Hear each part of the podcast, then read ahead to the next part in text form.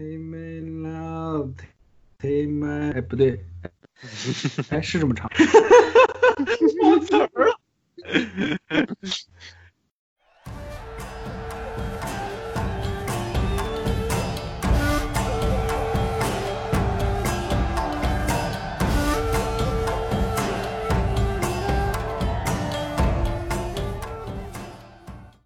我这我闭终于要正式开始了。对，我闭麦。对，这期节目终于要正式开始了。你滚，你别录了，你你还闭麦，你你一边滚，你不要听。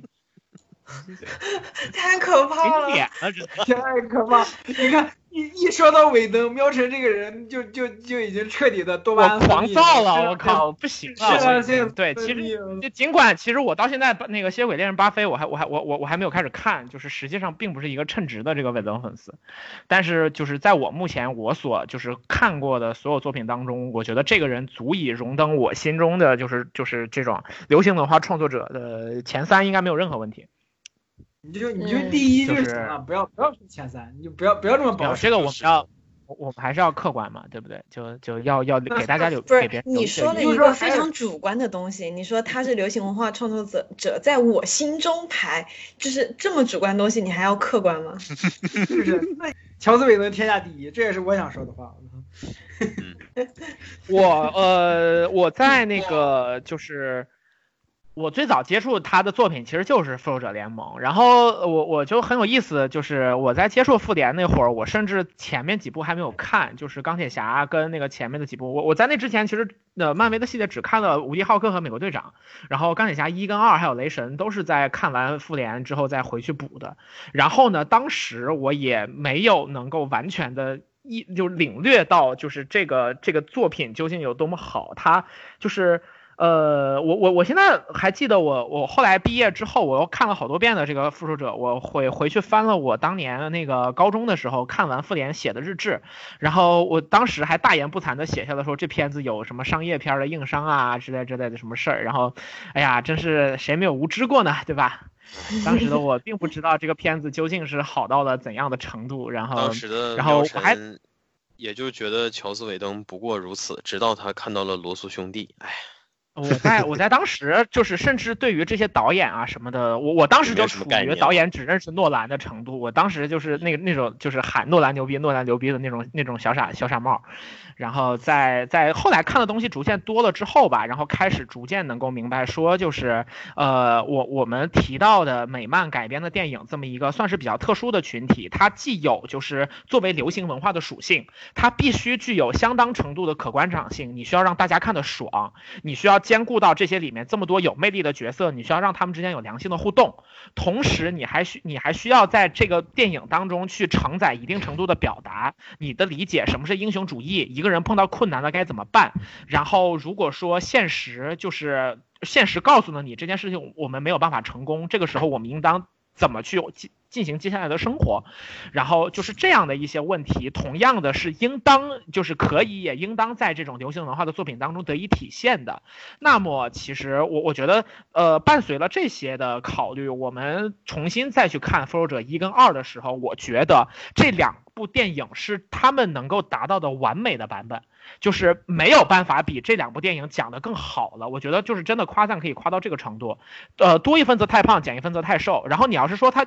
有没有争议的地方，可能有。比方说，就是现在会有一些人去讨论说，这个片子当中对于女性的情节呀，或者是说拉郎配，以及就是一些呃不合时宜的笑话之类的。但是我觉得这些东西是属于它作为流行文化作品的一个属性。那除去这些之外，就是关于。呃，最让我印象深刻的，其实这些作品当中的角色的对话，也就是文戏和他们的理念的冲突的这个部分，是我印象最深的。每次喵晨就是开始说话的时候，就像连老师或者是 AC 老师想说一大段什么东西的时候，你能明显感觉到他是一边想一边在说。喵晨那边就总感觉他是有一篇稿子，然后他包着在念，他密的来，你连说一句哦的空间都没有，你知道吗？老说唱歌手了。你你不要不要，你们这么说就冤枉我了。你你要这么说的话，可以具体把我这一期要说的东西，你回头找出来，然后再去跟他讲的那个去比对。不是，没有没有不是没有没有没有说你你，我是说啊，你这个才思非常不是你们不就是在暗示这个意思吗？那没有，是那那那不太敏然呢？感了。我们明明是在夸你有副稿，你知道吗？就根本就不用打稿子，就出口成章，我操，妙笔生花，不是妙嘴生哎花。，我我问我问你，张苗晨你你不要这么敏感，你你这么想，就这期内容我们憋了多长时间？你明白吗？我们想说的其实就是能看出你憋了很久了，这些东西其实你你很需要一个这种，对吧？你要不然那些人天天在那儿为了一个傻逼那个什么吵来吵去的，你看着不烦吗？对吧？你这些东西早就该说出来了。我们的意思就是你憋着这股劲儿，今天咵释放出来，我操你，就是要的就是这种状态，明白吧？好，好，就感觉感觉继续说了，感觉们有什么要加入的吗？刚刚感。感觉这期节目就是喵晨的宿便，他妈的什么东西？宿便是一个并不科学的这个这个这个这个说法，就是我认真的去网上查阅过，就是究竟有没有宿便这个东西，医学专家的说法是好像并不真实的存在，这就是卖为了卖藏秘排油茶然后而搞出来的噱头。好的好的，请继续好吗？是，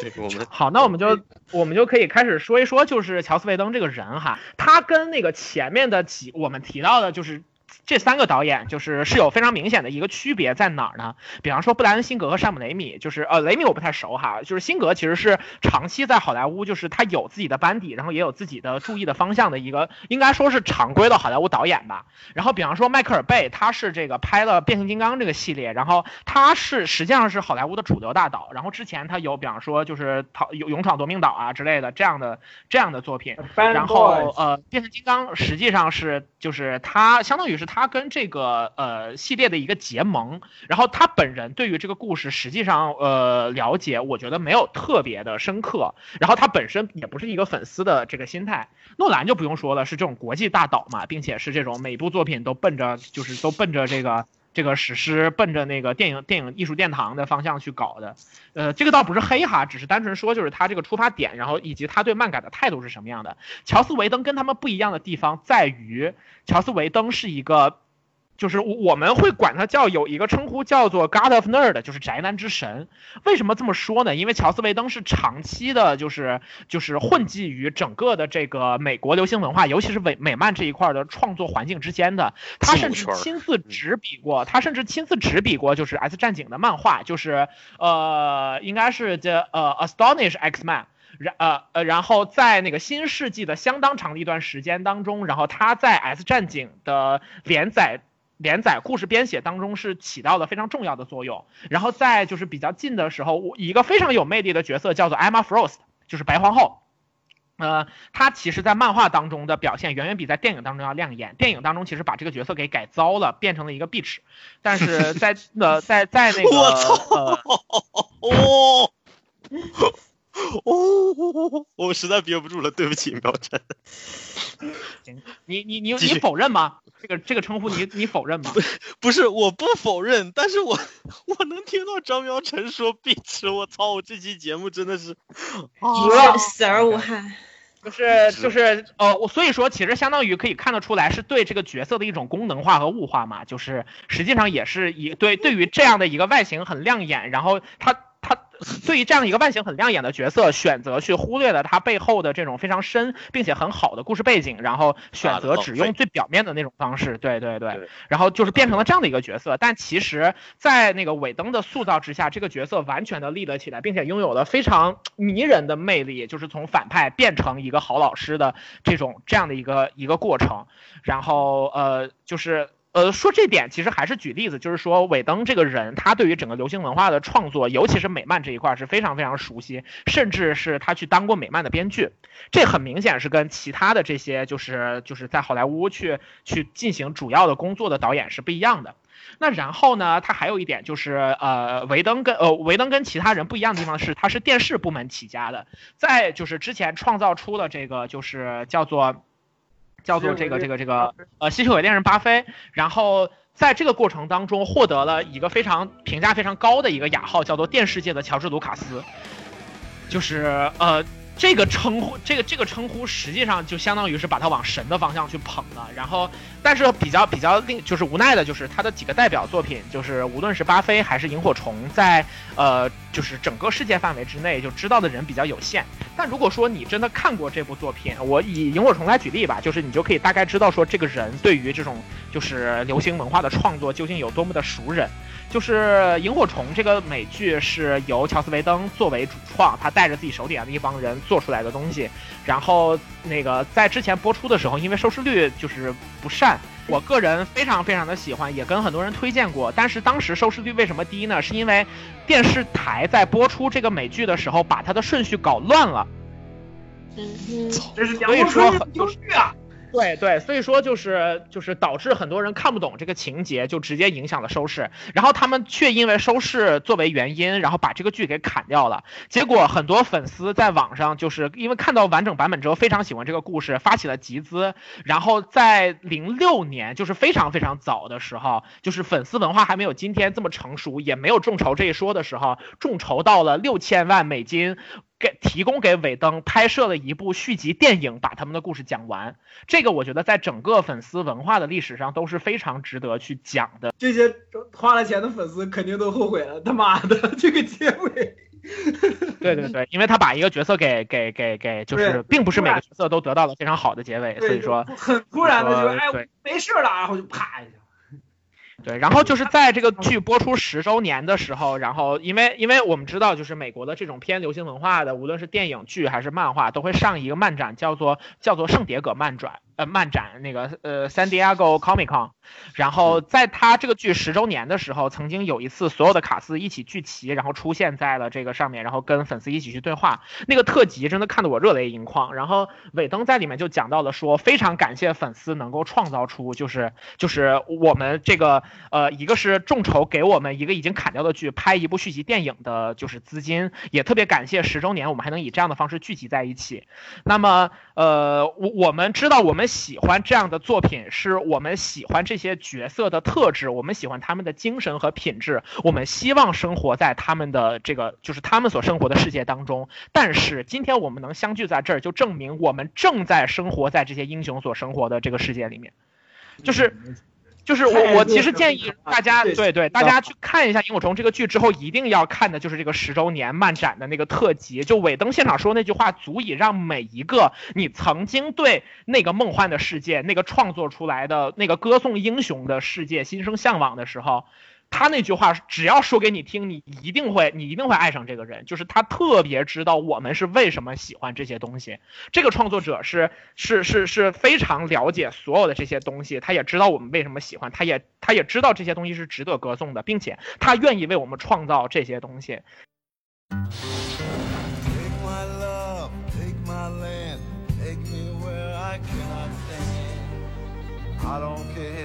I'm still free.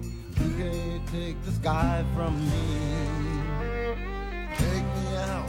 to the black,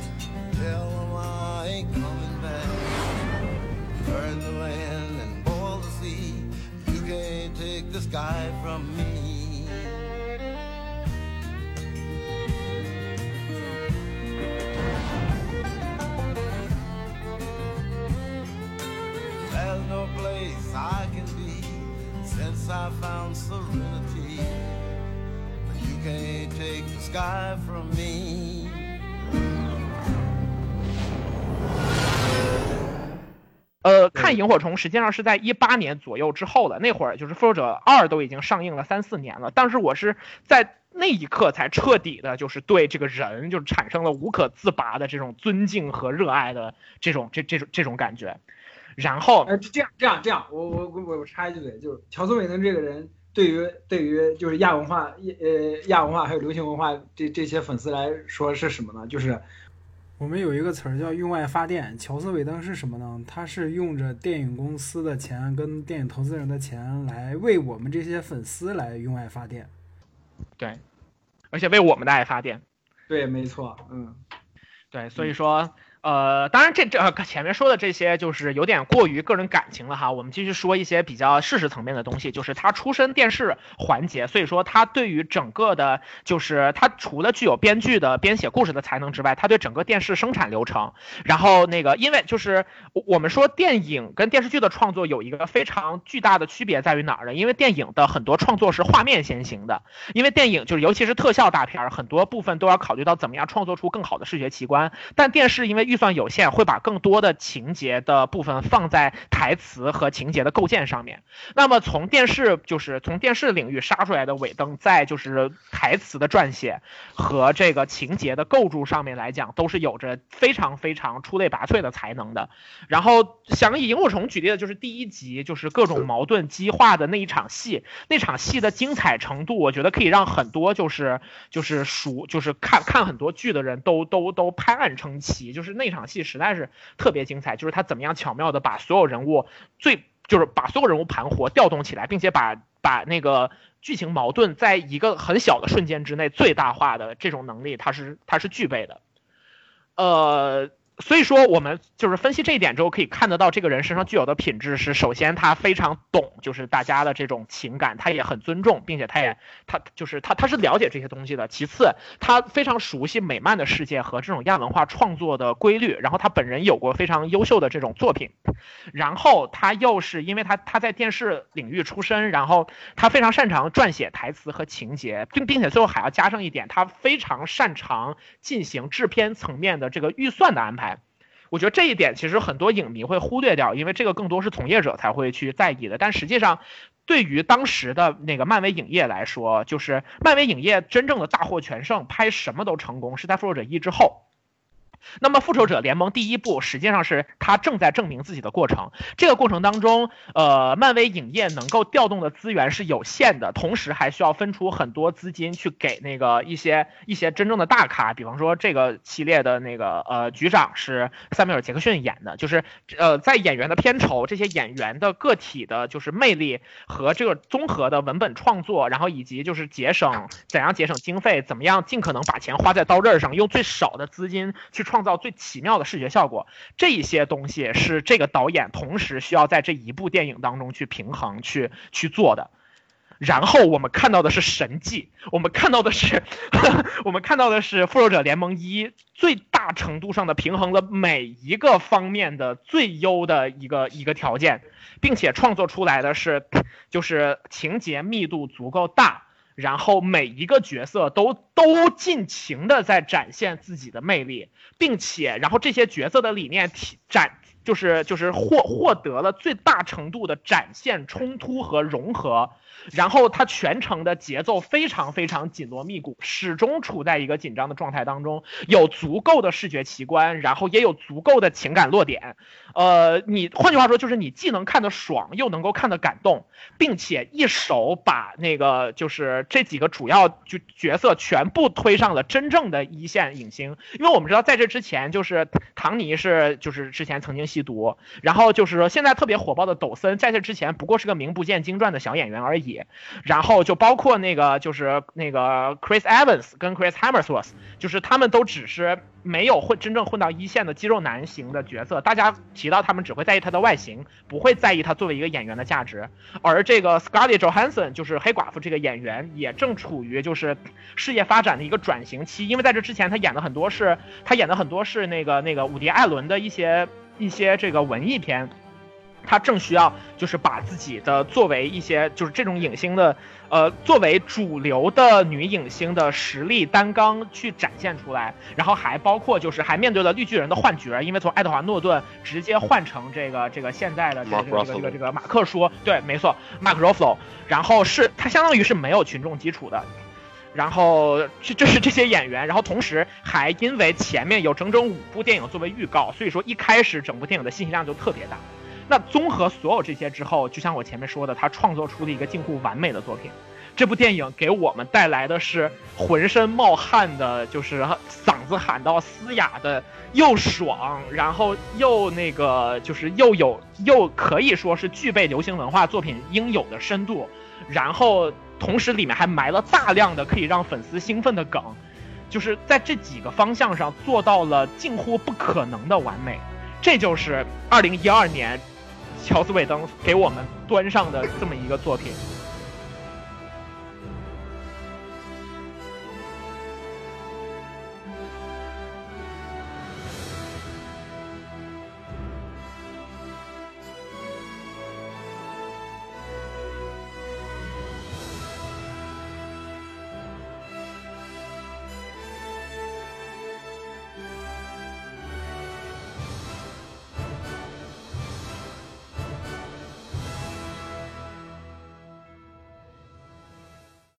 我肯定是我肯定是就是就是非常强的粉丝，但是我敢保证，就是如果我们现在回过头去重新看这部电影的话，有很多很多我们可以出来就是截图的台词，我可以直接跟你解释这个台词的意思在哪里。然后就是，但就是综合了这些的同时，每一个人看完这部电影之后都感觉特别爽，没有人会觉得这部电影带给你的是不愉悦的不愉悦的感受。我觉得这就是就是登峰造极，就是这部这部电影已经达到了《复仇者联盟》这个作品应该达到的最优秀的程度。你你刚刚不是说那个呃复仇者联盟复仇者联盟一之前有五部电影做预告？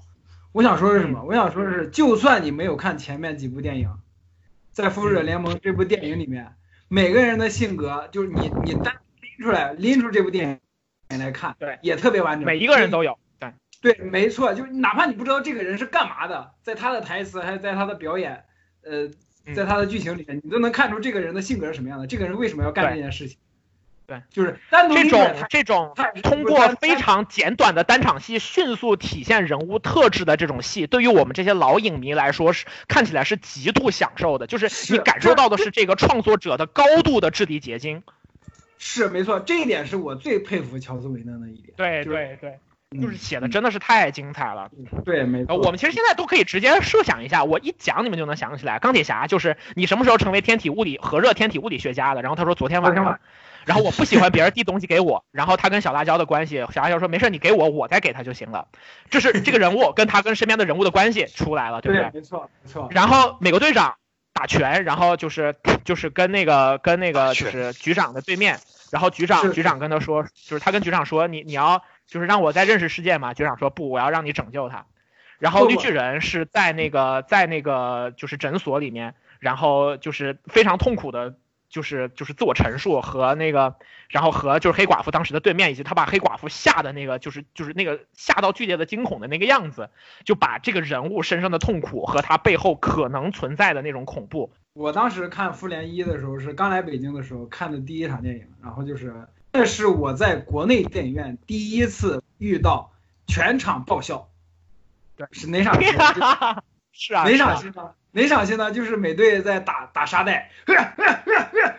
一拳把那个沙袋给打打漏了。然后，如果你没有看前面的，你你会觉得这个人在干嘛？但是如果你那看那个实际上是美国队长这部电影的彩蛋，是承对承接的，对，对，没错。但是如果你看，你就知道美队为什么这么愤怒。然后呢，接下来一个镜头是什么？他默默的往后走，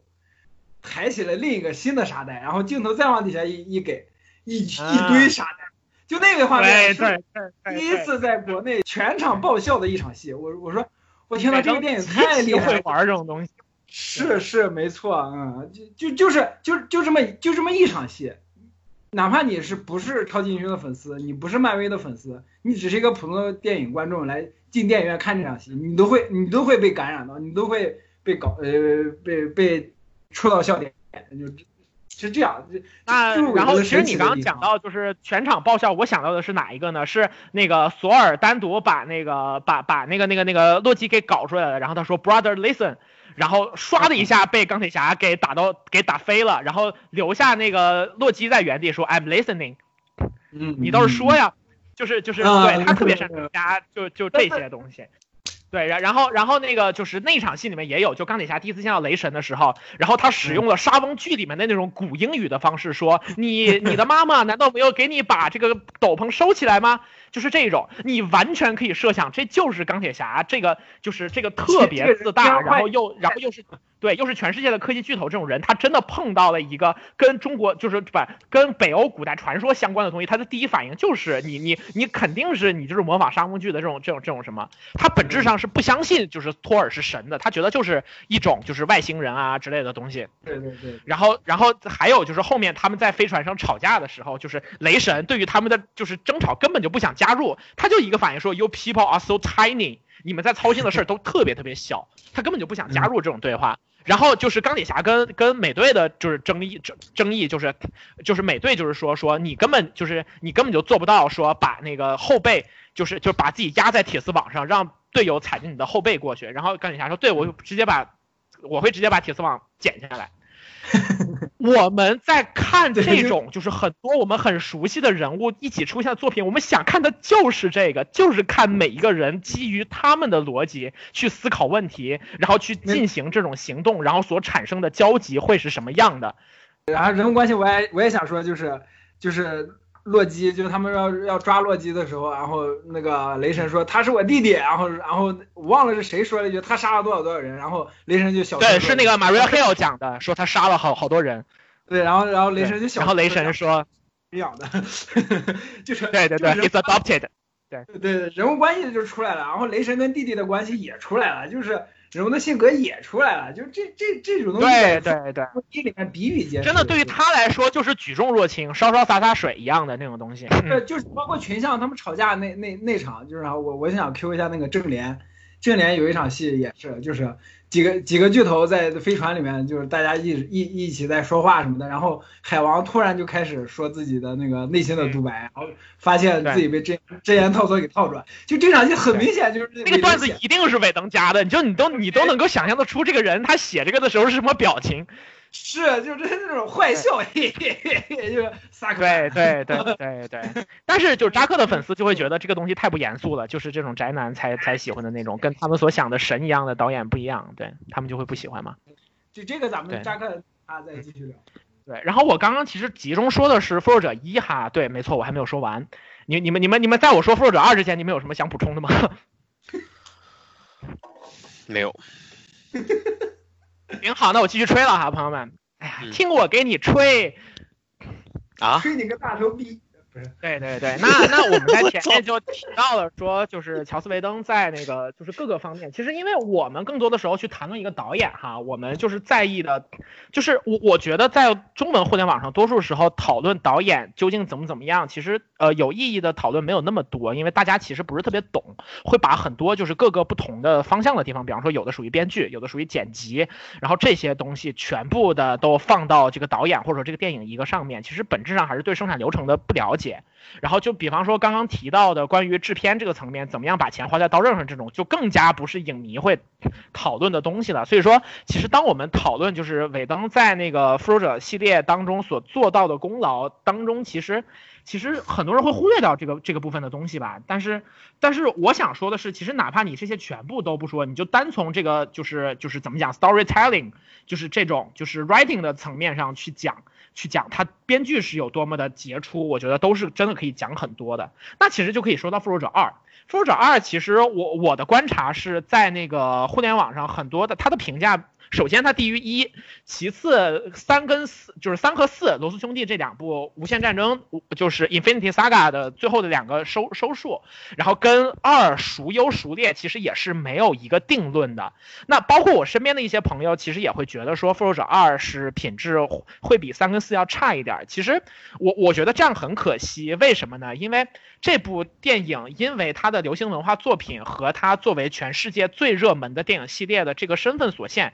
让让大家去并不认真去思考它其中的台词和这种什么。你看到中间的时候，如果说你对这个人物不够了解，你你是不知道这些人为什么去进行接下来的目的了。你感觉他们被奥创打垮了之后，就在原地颤抖，然后接下来打着打着，然后到农场躲了一会儿，然后就决战了。你会觉得这个过程是带过去的。实际上，我在第一次观看这个《复仇者二》的时候，我也有类似的想法，因为那个是一四一四年、一五年、一五年。一四一五年左右，然后呢，那个那个时候我还不是一个很成熟的电影观众，然后我对这些东西的了解也不够深，所以说实际上到中间我的我就已经我的精神就已经被巨大的信息量给填满了，我没有办法去思考每一个人的出发点之类的了。但实际上在这之后，因为一八年的那个北京电影节有这个超级英雄系列电影的展映，我把一跟二连着在电影院又看了一遍，再加上事后我自己我自己到现在这两部电影加到一块儿，我看了应该快二十遍了吧。然后，然后就就呃，应该来说是可以在，就是我到现在在看的时候，它都会继续给我提供新的体验。我觉得这不光是就是感情深这一层面，也确实是因为他在台词撰写上有着非常非常深入的功夫所在。就是到什么呃到这儿，我觉得我可能就确实得引用一些，就是我们刚刚说魏梦老师就是曾经在知乎讲过或者说写过的一些答案了，就是。就是因为，就是作为电影从业者，或者说是对于这种剧作的呃过程非常熟悉，然后呃我们可以看到就是呃因为这个剧本包括很多台词都是尾灯亲自来执笔的，那么呃我们可以设想一部电影的拍摄过程是先有剧本，然后再去那个设就是根据剧本，然后大家会构想这种每一个不同地方的那个就是分镜，然后好莱坞大片会把整个电影在纸上全部走一遍。然后就是有每个地方具体的分镜分镜脚本，然后再把它去进行真实的拍摄出来。那么就是其实当中有很多的空间可以归导演和剪辑去进行发挥。比方说我们知道就是就是很多电影会拍摄很多素材，比方说王家卫在拍电影的时候会拍摄一些甚至情节并不一样的素材，供后期剪辑，在剪辑室当中化腐朽为神奇。但是尾灯不是的，它的很多就是电影当中的。剪辑点是以台词作为驱动的，这意味着什么？这意味着在这部电影，这部就是《复仇者联盟二》这部电影是非常非常严谨的台本为中心、台词为驱动的这么一部这么一部文本一部作品，然后就是相当程度的转场都是由一些台词去进行掌控的。这意味着什么呢？我们得出的结论就是尾灯在尾灯强大的文本掌控能力，使得整部电影完全。跟随他的剧本的节奏，他在文字创作阶段就已经决定了整部电影的进展和节奏，然后甚至让剪辑就是没有什么发挥的空间，完全就是就是，所以说就是几乎这部电影的智力含量全在那些台词里面，这实际上是极为强大的文本控制力。就是我们现在讨论影像控制力有一个什么样的范，就是有一个什么样的例子呢？比如说我们说毕赣在拍摄《路边野餐》的时候，他拿拿到的投资非常有限。但实际上创造出了非常好的这种质感，那这个这这样我们就可以证明说它的影像控制力是非常好的。所谓影像控制力跟文字控制力，就是说你在这部电影的投资没有办法就是确定，其他跟你配合的地方没有办法确定，单凭你自己的创作就把整部作品结尾实际上的艺术水平拉到了极高的地位，并且。没有办法被其他的东西影响，这就实际上是非常高的艺术成就。那么，呃，其实其实我觉得，呃，说这种流行文化作品啊，谈到艺术，呃，可能会让很多听众觉得说是不是吹得太高了。那我觉得就是我们可以看到，在这两部当中，实际上谈论的问题并不是所谓小打小闹的问题。比方说，它里面有很多是，呃呃，比方说奥创跟呃跟当时还是 Jarvis 的这个。这个 AI 在对话的时候就提到了 “Peace in our time”，然后包括就是呃钢铁侠前面讲到的这个台词，它其实引用自张伯伦在二战就是来临前夕，然后的机场演讲，然后当中提到了属于我们时代的和平，它会有很多这一种这一个层面的。这个层面的讨论，那最终的核心还是英雄主义了。就是《奥创纪元二》为什么让很多人觉得很沉重呢？就是因为中间所有的英雄都经历了非常巨大的这种失败和彷徨，并且因为绯红女巫的原因，呃，绯红就是因为女巫的原因，然后他们每一个人的生命当中最恐惧的部分都被拉出来了。那。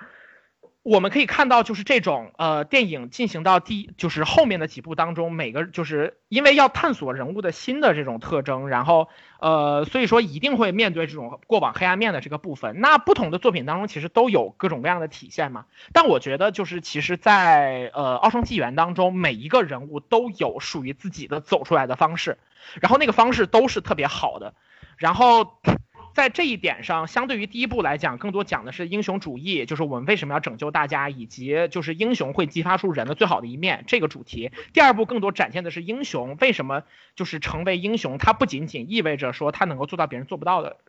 做不到的物理层面的事情，就是他可以，比方说，呃，携泰山而超北海。然后就是像索尔说的那句话说 I'm mighty，就是我特别强大，就是不仅是这个层面的强大，同时还是说我每一个人过往的最惨痛的这种经历都被挖出来了，我仍然能够在这个最后的过程当中去拯救所有人。然后，其实第二部《奥创纪元》的主题更大程度上的是这样的，就是呃，我觉得很多人可能没有注意到，就第二部的主题是在于奥创试图向全世界证明说英雄是不值得的。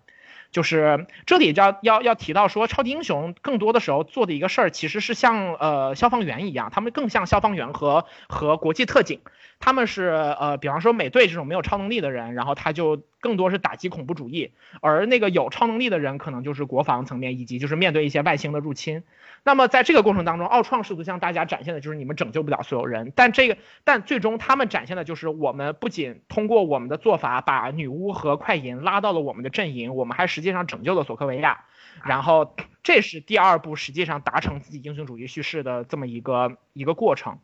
呃，我觉得比较遗憾的是，大家可能因为没有就是这么多的闲心和这种意图去欣赏第二部里面所讲的内容，然后更多的去注意到了一些比较细节的，比方说黑寡妇和绿巨人谈恋爱呀，或者说是女巫新出现，然后长得挺漂亮的呀，或者说是这个快银的，就是就是鹰眼力的 flag 被快银给给给给给给就是给倒霉了的这么一个，就是可能更多注意的是这些点，但是。呃，怎么讲呢？就是我觉得在这种流行文化作品当中承载太多内容，可能确实也有可能会遇到，就是这种让大家没有办法去完全接受得了，然后最终导致这个作品实际上并没有获得就是属于属于他的这种赞誉，或者说是一个恰如其分的评价吧。但是客观上来讲，我觉得就这两部就是就是复仇者由尾灯创造这两部，是我心目当中对于超级英雄的诠释和就是观实际上的观赏体验，并且就是还有一个就是我个人特别喜欢英雄集结这一类的，就是就是极具个性的人相互遇见，然后组成团队，在这个呃这个主题下面的作品当中都是可以拔得头筹的，是最优秀的作品。那很可惜的就是乔斯维登在那个呃。拍摄完这两部之后，因为精神上受到了很大的这个这个劳累和摧残吧，然后就是就就就退出了这个创作团队，然后在之后做的唯一的事情就是帮那个扎克和或者说帮帮那个华纳去完成正义联盟的拍摄。在这之后，他就没有新的作品了，然后我觉得还挺遗憾的，很期待看到他新的作品。然后据我所知，他跟 HBO 新签了一个项目，然后这个项目本来说今年应该可以杀青，然后应该是二零年、二一年左右可以出来，但是受这个疫情的影响，不知道什么时候才能面世。总之，我是很期待他的新的作品。OK，那这就是我比较主要想说的一些内容。就是就是因为你你说的非常全面，所以说我在想有没有什么其他的角度，就是能够切进去，就是讲它的独特的地方。呃，因为实际上我对乔斯韦登的了解也是，呃，基本上也得说是从就是其实是看完了两部以后了，然后才开始回头去了解一下，就是这个这个架构下面的这些导演。说的露骨一点，大家都知道，漫威电影宇宙导演说了不算，对吧？嗯，或者说至少说导演说了不全算。嗯，刚刚喵神提到一个点，我特别认同，就是可能也算有点儿怎么讲，有点感同身受，就是说利用最少的资源，然后办最大的事儿。嗯，因为可能就是由于我个人在工作或者是生活当中的一些习惯吧，或者说我我的一些就是经经历吧，我也经常就是就是我经常干这种事儿，所以说我很理解就是那种，嗯，你你在很多的限制之下，然后你要怎么样去协调你手里的这点资源，然后你要怎么样能够去把它。就是就是，比如说我一共就这一百二十分钟的戏，我匀给谁多一点，匀给谁少一点，然后我最终还要整体去看一下它的效果能达到什么样的效果。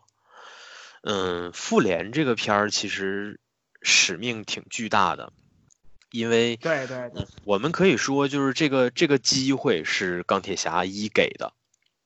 然后。但是呢，就是这个机会伴随之而来的这个格局是复联一打开的，这个喵晨刚刚也有提到。对，对那么对我觉得还还有一点就是，我们现在站在现在的角度来讲，大家觉得电影宇宙这个事儿是特别顺理成章的事儿，但其实站站在二零一二年的时候，《复仇者联盟》这个电影应该说是电影史上近乎是最具野心的一个项目，它意味着就是极为高的就是就是。经就是财力上的投入和就是创作能力的投入，然后就是如果说成功了的话，就是是收入非常非常就是是就是相当于是投入产出比非常高，但是风险也非常大的。如果成了，就能够就是把相当长一段时间的这种就是呃创作题材全部都给定下来。但但是把这些统合到一起，如果说最终失败，面对的结果很可能是漫威再也没有能力去拍新的电影，是是实际上非常难的一个一个情况。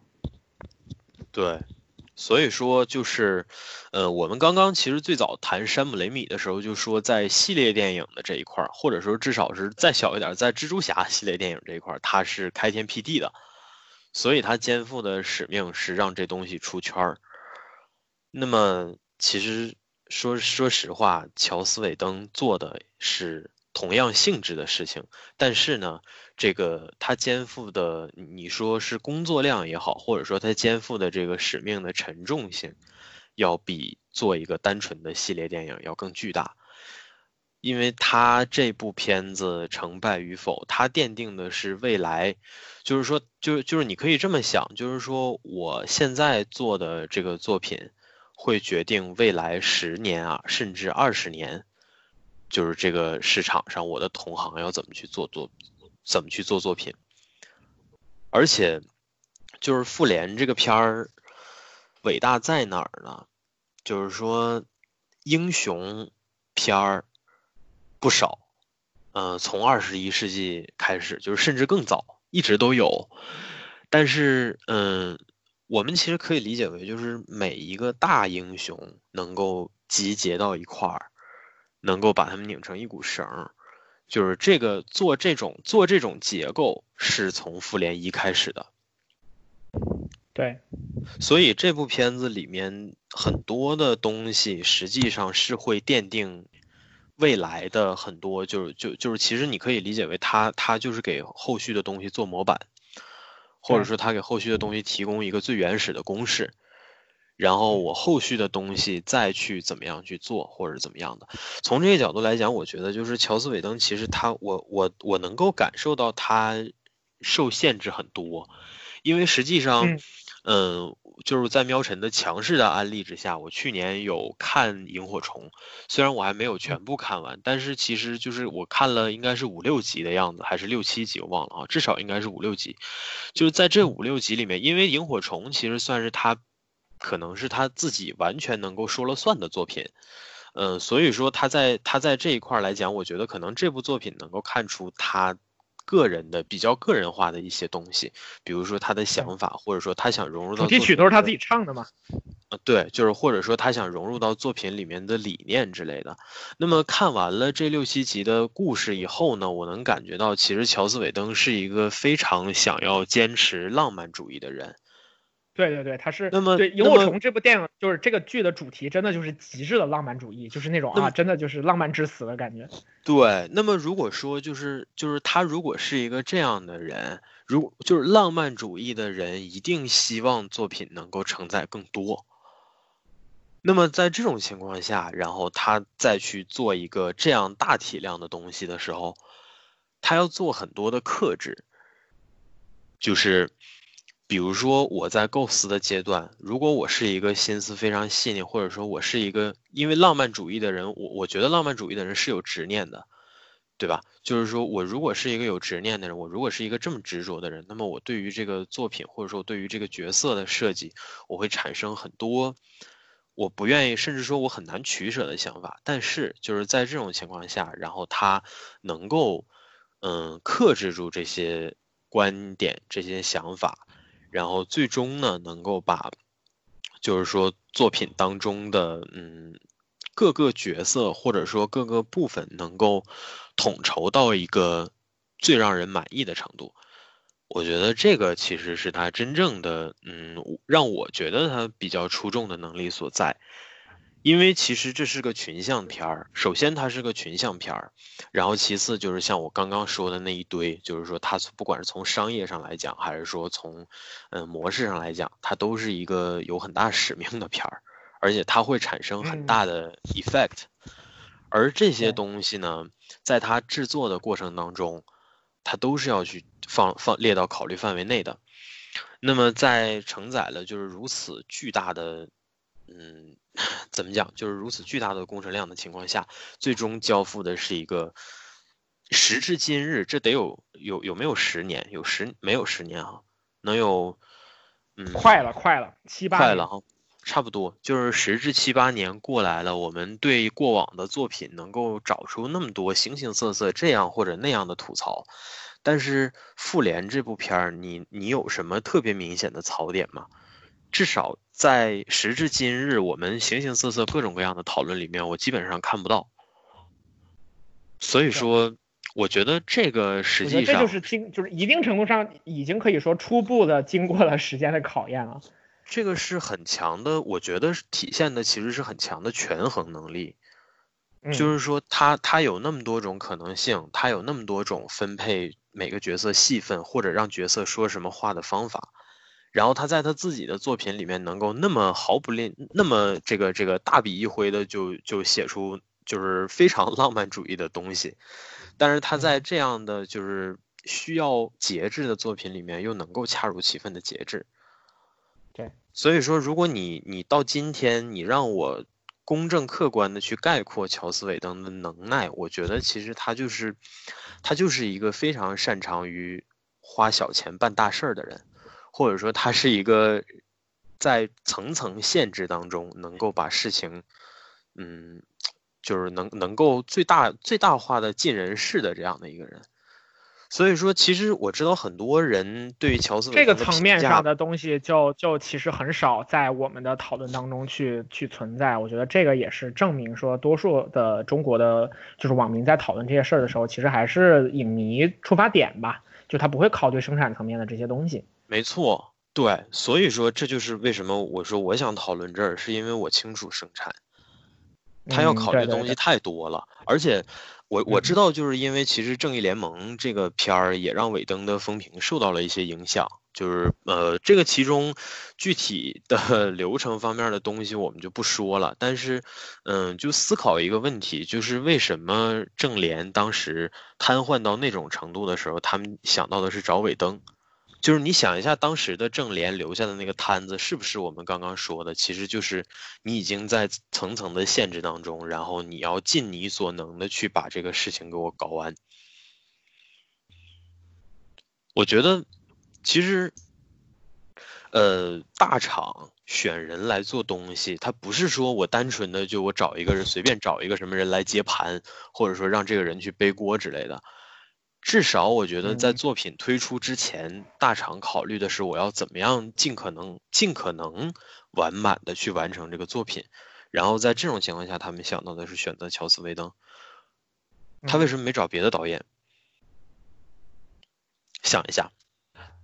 而而且就包括那个他本人是跟凯文·费吉是更熟悉的，这个其实就是 MCU 刚开始，其实那个时候的费凯文·费吉确实是做了一件非常大的事儿，是他说动乔斯·韦登来一起做就是复仇者这个项目，其实一方面也是就是看准了就是韦登这个人他的文本创作能力，然后他在制片方面的才能，然后同时他还有他还有足够的人脉，然后然后那个。他就是他，相当于是呃，韦登本人也是横跨了好几个圈儿，他可以成为这几个圈儿的中心，然后在制作这个项目的时候，把各方面的资源打通到最极致的程度。所以说，我觉得第一步真的是天时地利人和，是特别特别完美的一个呈现。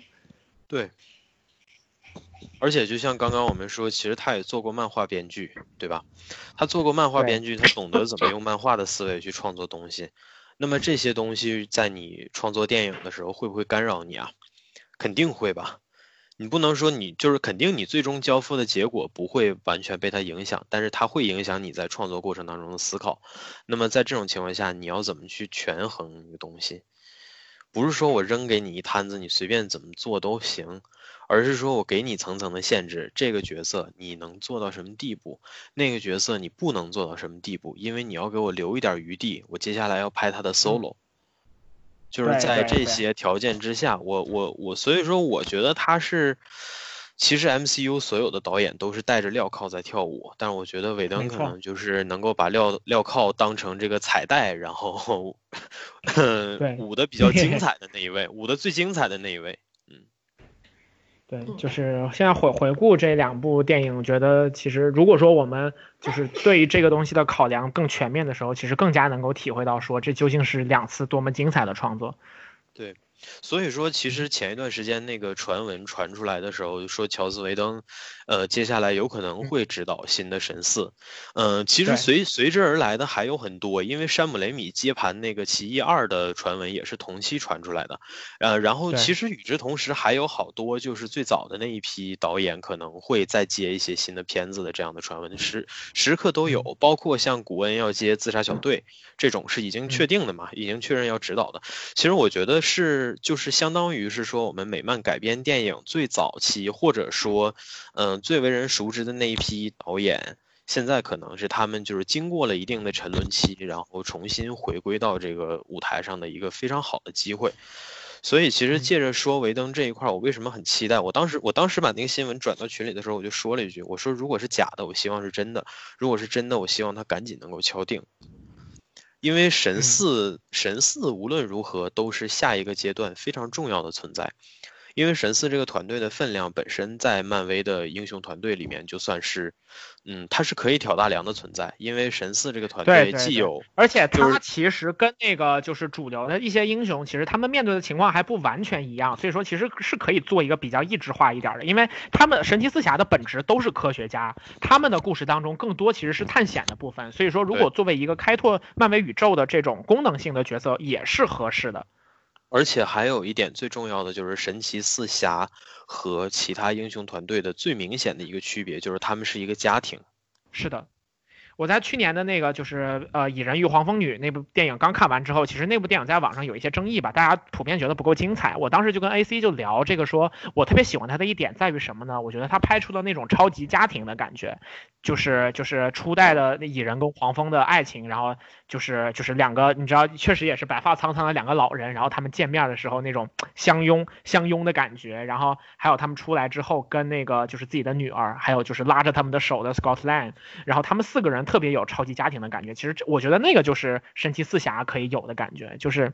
对我们我我当时就是还是就是跟 ACA 就提到了。这样的情况，就是我这证明我确实也非常渴望能够看到这样的一些一些情节、一些东西。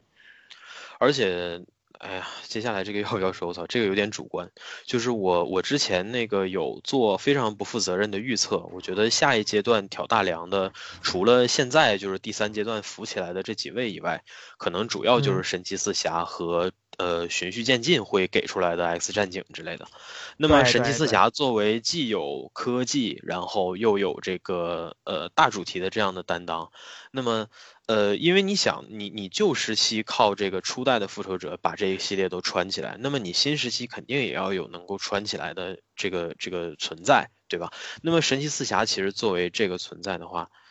需要一个比较靠谱的制作人，或者说一一种制作思路，然后来帮助他为未来的漫威宇宙铺开一条新的路。那么这个调整的过程，其实需要的就是像维登这种统筹和协调能力非常强的制作者。嗯，嗯，这也是我们，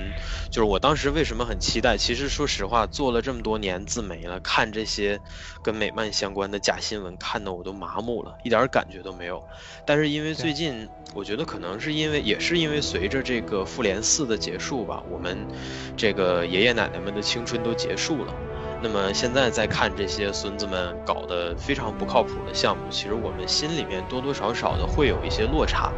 我们怀念那个有很多靠谱的导演做很多扎实的系列，然后每一个系列都能让我们找到不一样的感觉，同时还能够让我们对未来充满期待的这样的感感受。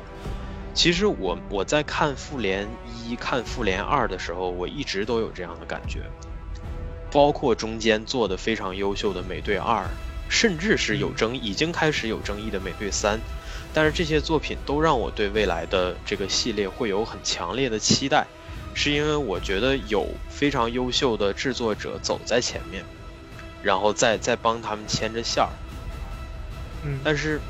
这条路已经走了十年了，十年还多了。现在我们看到活跃在市场上的，不管拖延还是没有拖延的项目，都是一些嗯相对比较小的项目了。这些项目可能是之前这些就是尾灯他们这些人开的大盘留下来的剩余价值，但是这些剩余价值不管再怎么做，他做不出那么大的格局。那么如果我们想要看到，还想看到那么大的格局的话，我们需要这些人回归。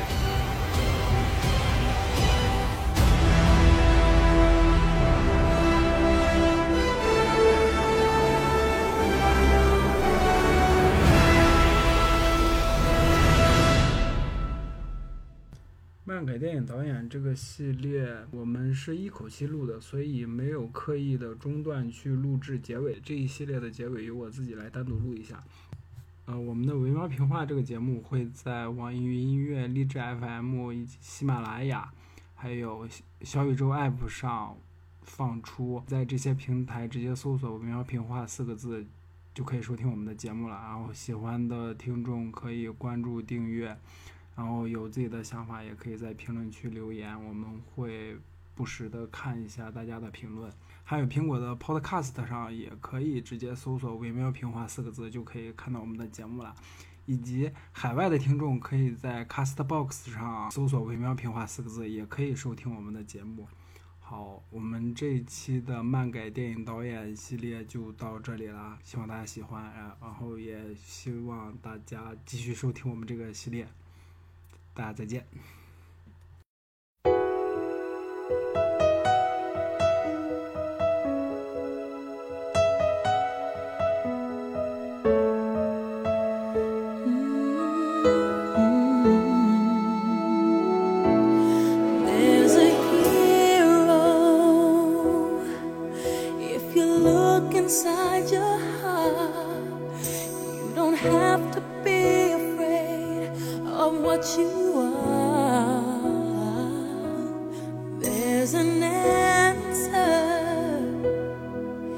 If you reach into your soul, and the sorrow